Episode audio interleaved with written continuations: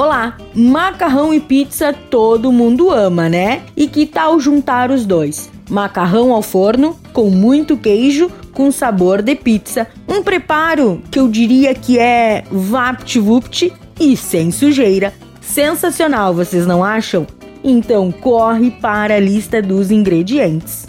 200 gramas de macarrão de sua preferência, 50 gramas de queijo mozzarella ralado, 50 gramas de queijo parmesão ralado, dois tomates picados, uma cebola picada, meia xícara de azeitona, corte como desejar, duas caixinhas de creme de leite, duas colheres de sopa de mostarda, uma colher de chá de orégano, sal e pimenta a gosto.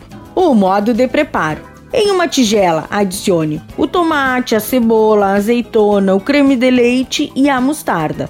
Cozinhe o macarrão com sal, então é só juntar o macarrão à mistura e tempere de acordo com o seu paladar com sal e pimenta. Junte o orégano, o queijo mozzarella e misture bem. Disponha em um refratário e cubra com o queijo parmesão. Leve ao forno em temperatura de 180 graus por cerca de 30 minutos. Sirva assim que retirar do forno, ok?